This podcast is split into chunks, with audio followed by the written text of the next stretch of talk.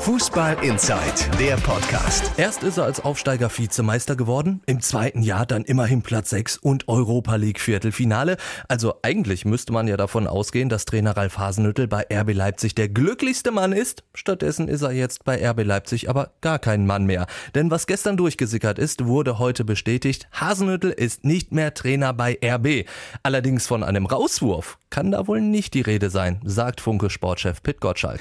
Ich habe da ganz gute Informationen bekommen aus Leipzig, nämlich es ist nicht so, dass er rausgeworfen worden ist, sondern Ralf Hasenhüttel hat freiwillig um Vertragsauflösung gebeten.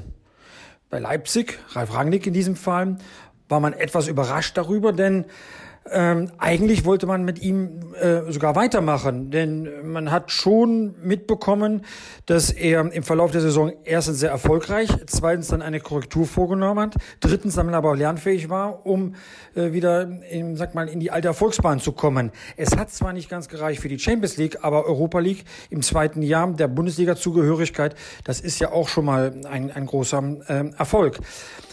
Aber Hasenhüttel wollte nicht mehr. Und meine erste Spekulation war natürlich, er hat einen anderen Verein. Und da sagt RB Leipzig, äh, so weit gehen wir nicht. Stand jetzt, Stand heute ist, dass er seinen Vertrag, der ja noch bis nächstes Jahr läuft, aussitzen muss. Das heißt, er wird auf der Tribüne sitzen und wird nicht bei einem anderen Verein, also auch nicht bei Borussia Dortmund, anheuern können. Von Borussia Dortmund wissen wir ja, dass Lucien Favre der Wunschkandidat ist.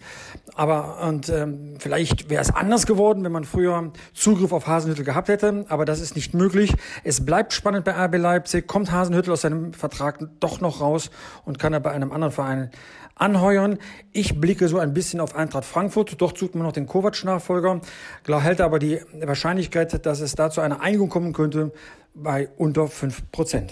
Fußball Inside, der Podcast. Noch mehr Fußball gibt's in unserem Webchannel Dein Fußballradio auf radioplayer.de.